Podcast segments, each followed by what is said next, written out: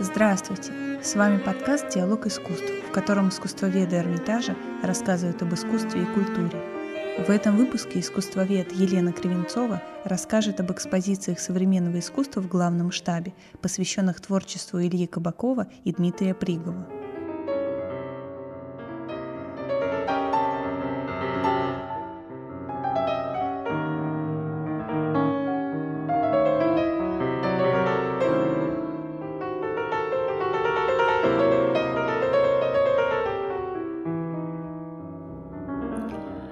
Как известно, Эрмитаж – музей универсальный, энциклопедический.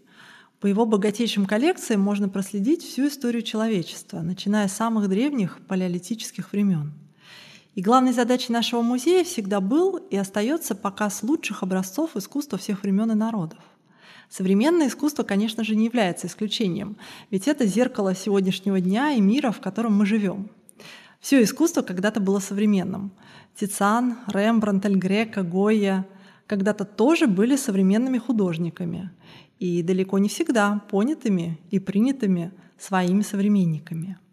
И задача нашего музея сегодня — это не только сохранять, изучать и демонстрировать великое наследие прошлого, но идти на шаг вперед, не бояться и стараться заглядывать в будущее, угадывать и отбирать лучших мастеров и лучшие произведения сегодняшнего дня, которые завтра, как нам кажется, займут достойное место в истории. Но где искать в Эрмитаже актуальное искусство, кроме как на временных выставках? Ответ прост. Вам стоит посетить здание главного штаба. Именно оно при включении в структуру Эрмитажа задумывалось как музей искусства XIX, XX и XXI веков – кстати, именно в главном штабе базируется и отдел современного искусства, или, как его еще называют, проект 2021. Одной из важнейших инициатив этого отдела было создание так называемых комнат художников, каждый из которых приоткрывает нам мир того или иного современного мастера. Э, сегодня мы с вами попробуем воссоздать с помощью слуха и воображения картографию некоторых из этих комнат, чтобы в следующий раз, придя в главный штаб, вы с комфортом для себя смогли бы сориентироваться в пространстве современности. Сама идея создания комнат художников не нова. В Эрмитаже, в его основном комплексе, исторически сложились постоянные залы художников. Например, в Новом Эрмитаже есть зал Рубенса, зал Ван Дейка или зал Рафаэля. А вот в здании Старого Эрмитажа можно вспомнить зал Леонардо да Винчи или зал Тициана – Поэтому продолжить тему именных залов в главном штабе, но только уже на материале современном, показалось очень естественным и логичным. А в результате на третьем этаже главного штаба были созданы небольшие комнаты мастеров с мировым именем.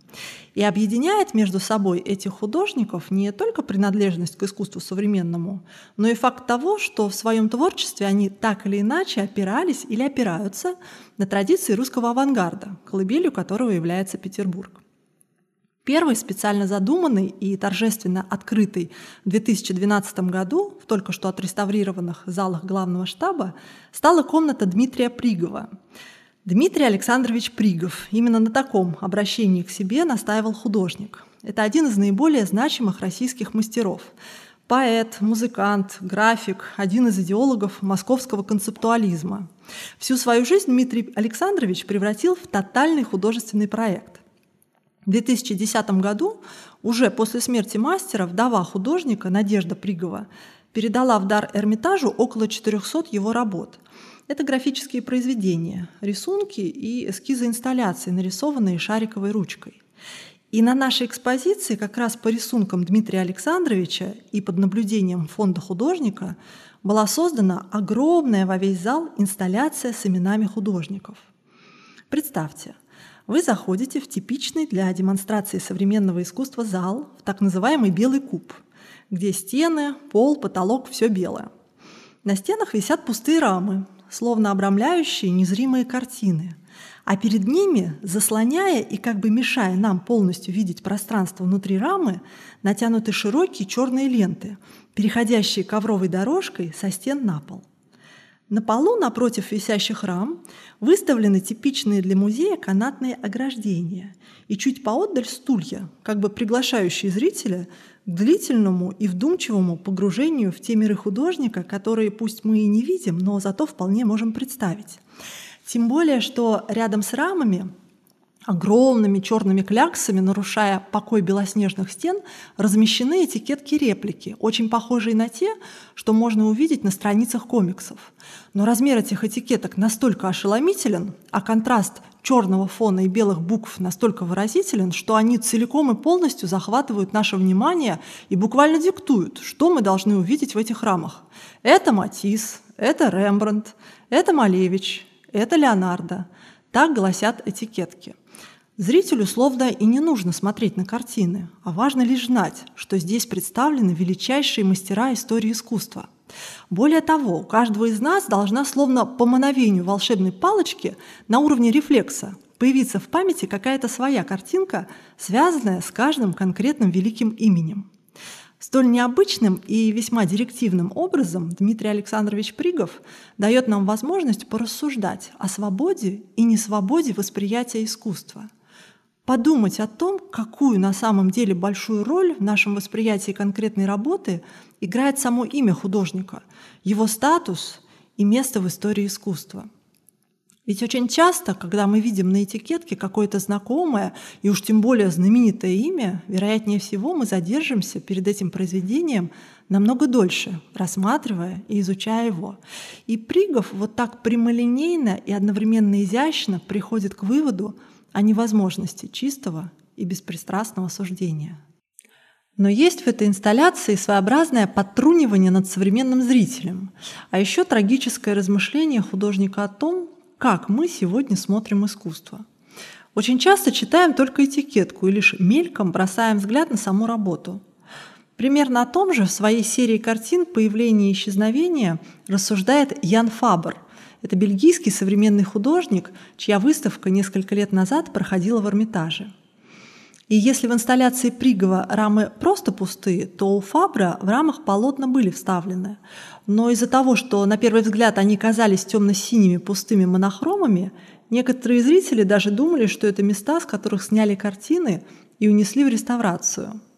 Но если потратить время, долго всматриваться, подходить к работам с разных ракурсов, то на синем фоне словно появлялись и становились заметными фигуры героев, детали ландшафтов и интерьера. Эти словно исчезающие картины Фабра появились в результате его наблюдений за зрителями в музейных залах. Как сам художник объяснял, люди проходят мимо великих картин, как если бы они проходили мимо витрин магазина, абсолютно не смотрят на детали. А ведь как смотрели на картину в XVI, XVII или XVIII веках? Например, Лоренцо Медичи Великолепный или Изабелла Десте. Во-первых, это был круг избранных, ценителей. Только что приобретенную картину размещали в небольшом частном кабинете студиола, чтобы можно было спокойно сидеть напротив нее и вдумчиво сматриваться, тратя на это не минуты, а часы, дни, недели, даже годы. Сегодня совсем другие реалии. В том числе, благодаря музеям искусство стало доступным. Однако темп жизни ускорился, появилось огромное количество информации, за которой мы просто не успеваем. И в условиях медийного общества с постоянно мелькающей отовсюду картинкой человек практически потерял умение концентрироваться на деталях.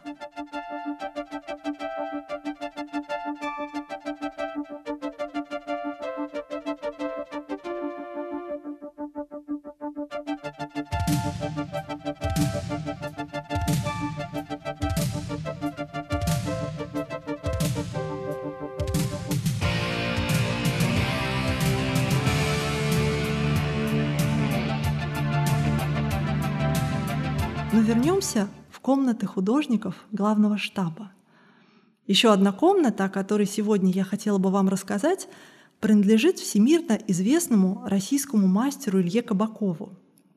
Относительно недавно, в 2017 году, в главном штабе прошла огромная ретроспективная выставка работ Кабакова, выполненных в соавторстве с его музой и супругой Эмилией Кабаковой. Сотрудничество Эрмитажа с Кабаковыми началось в 2004 году, когда в главном штабе открылась первая крупная выставка художников со времен их отъезда из Советского Союза в США в 1989 году. И специально для той выставки Кабаковы создали две инсталляции – «Одиночество в шкафу» и «Туалет в углу». А после закрытия выставки эти инсталляции были переданы в дар музею, и именно они сейчас и находятся на экспозиции. Обе инсталляции связаны с важнейшим в творчестве Кабакова сюжетом – советской коммунальной квартирой, которая является неким обобщенным символом тотальной несвободы человека. Инсталляция «Жизнь в шкафу» представляет из себя массивный платяной шкаф, в который через приоткрытую дверь мы даже можем заглянуть. А внутри скрывается миниатюрная комната, буквально мир одного из персонажей Кабакова – и в данном случае этот персонаж сам Илья Кабаков в детстве. В сопроводительном тексте к работе художник рассказывает о том, как, будучи маленьким мальчиком, он любил залезать в шкаф и прятаться там, потому что жил он в коммунальной квартире, где было очень тесно и не было возможности побыть наедине с собой. И вот он подолгу сидел в шкафу, где можно было спокойно почитать книги, подумать о чем-то своем. Там он сделал себе маленькие полочки, на которых стояли его детские сокровища, любимые книги, игрушки, разная посуда. В шкаф он провел электричество, повесил лампочку, обустроил себе уютную лежанку, на которой частенько и засыпал. И получилась, с одной стороны, абсолютно детская фантазия, потому что все дети любят строить шалаши под столом, сооружать из подручных вещей домики или, допустим, прятаться в шкафах. А с другой стороны, это очень серьезная история про полное отсутствие личного пространства, приватности, когда жизнь каждого проходит у всех на глазах. А вторым приватным пространством, в котором можно было укрыться от коммунальной действительности, была уборная. Инсталляция «Туалет в углу» представляет из себя закрытые двустворчатые двери, вмонтированные в стену. Абсолютно обшарпанные, ручка оторвана, белая краска местами от времени пожелтела. Верхняя часть дверей, там, где стекла, частично замазана краской, как это раньше делали в детских садах или больницах. И по этой краске очень небрежно процарапано «Туалет». Обычно на экспозиции за этими дверьми горит свет, и слышится негромкий мужской голос, как будто там кто-то есть, и этот человек тихонько напевает какие-то песни – и все это очень привлекает посетителей. Некоторые подходят, прислушиваются, даже пытаются порой открыть двери, но они, естественно, закрыты. То есть мы вовлекаемся в сам художественный процесс. И тут возникает парадоксальная ситуация. С одной стороны, мы вдруг оказываемся в роли тех самых вездесущих соседей, которые пытаются попасть туда, к этому мальчику, который заперся в туалете, чтобы побыть там одному. Замечтался и даже запел. Но с другой стороны, мы одновременно сами становимся тем самым ребенком, который находится внутри туалета, а из-за дверей он слышит чей-то голос, какого-то соседа, который ходит по коридору коммунальной квартиры и напевает, тем самым вторгаясь в личное пространство. Хоть раз тоскливое признание, хоть раз услышь души молящий стон, я пред тобой прекрасное создание, безвестных сил Но помимо комнаты Кабакова в главном штабе есть еще одно совершенно особое место, где представлено ключевое произведение нашей коллекции современного искусства и вообще одно из важнейших произведений последних десятилетий. Это огромная инсталляция Ильи Емилии Кабаковых «Красный вагон». Расположен он на втором этаже, практически сразу после невероятно эффектной парадной лестницы главного штаба на территории четвертого двора атриума большой центральной анфилады. Работа состоит из трех частей. Первая ее часть – это многоуровневая деревянная конструкция с лестницами, мостиками-переходами. Все это напоминает проекты русских художников-авангардистов. Допустим, проект «Башни Третьего интернационала» Владимира Татлина или знаменитые провоны Эль Лисицкого – но одновременно это и очень яркая отсылка к конструктивистским трибунам, с которых могли выступать с пламенными речами советские лидеры 20-х годов. То есть эта лестница как некая устремленность в будущее, начало Советского Союза, попытка осуществить такой утопический прыжок в мечту о новом светлом мире. Но лестница обрывается, она заканчивается ничем. И дальше мы видим вторую часть работы. Непосредственно сам красный вагон. Тут много ассоциаций. Этот вагон как некая часть агит-состава. Такие поезда ездили по стране с плакатами, лекциями, выступлениями артистов. И как раз на вагоне, на его внешних сторонах, висят картины пропагандистского толка, выполненные в духе официального советского искусства, соцреализма.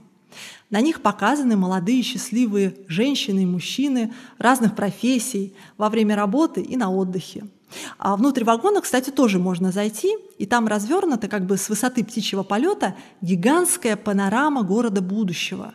Летят воздушные шары, самолеты, красивые проспекты, парки, звучат радостные советские песни. И все вместе как бы рассказывает нам, какая должна быть жизнь, каким образом к ней можно прийти, вот в это прекрасное светлое будущее. Но что-то с этим вагоном не так.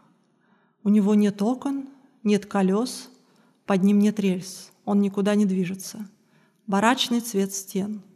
Гулаговский вагон. Составы, в которых перевозили людей в лагеря. И это уже история про время террора, время репрессий, а потом и застоя. Получается, этот вагон как две стороны одной реальности. И, наконец, третья часть. Это груда строительного мусора, который брошен у входа в вагон. Фактически руины, хранящие память о том коммунистическом будущем – которое строили-строили, да так и не достроили. Для Кабакова это история краха Советского Союза. 91 год. Крах мечты — символ наступивших перемен. Очень емкая и одновременно глубокая метафора всей истории Советской России. От ее начала в 20-х годах до ее падения в 1991 году. Вот что такое красный вагон Кабаковых. thank you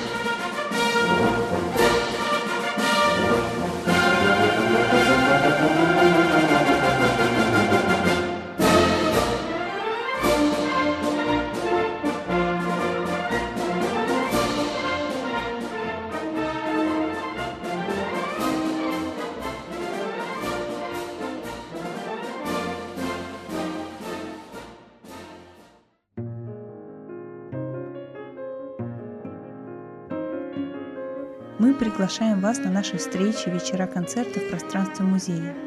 Билеты можно найти на официальном сайте Эрмитажа в разделе «Диалог искусств». Наш подкаст можно слушать в социальных сетях и на всех стриминговых площадках. За музыку для нашего подкаста спасибо лейблу «Мелодия».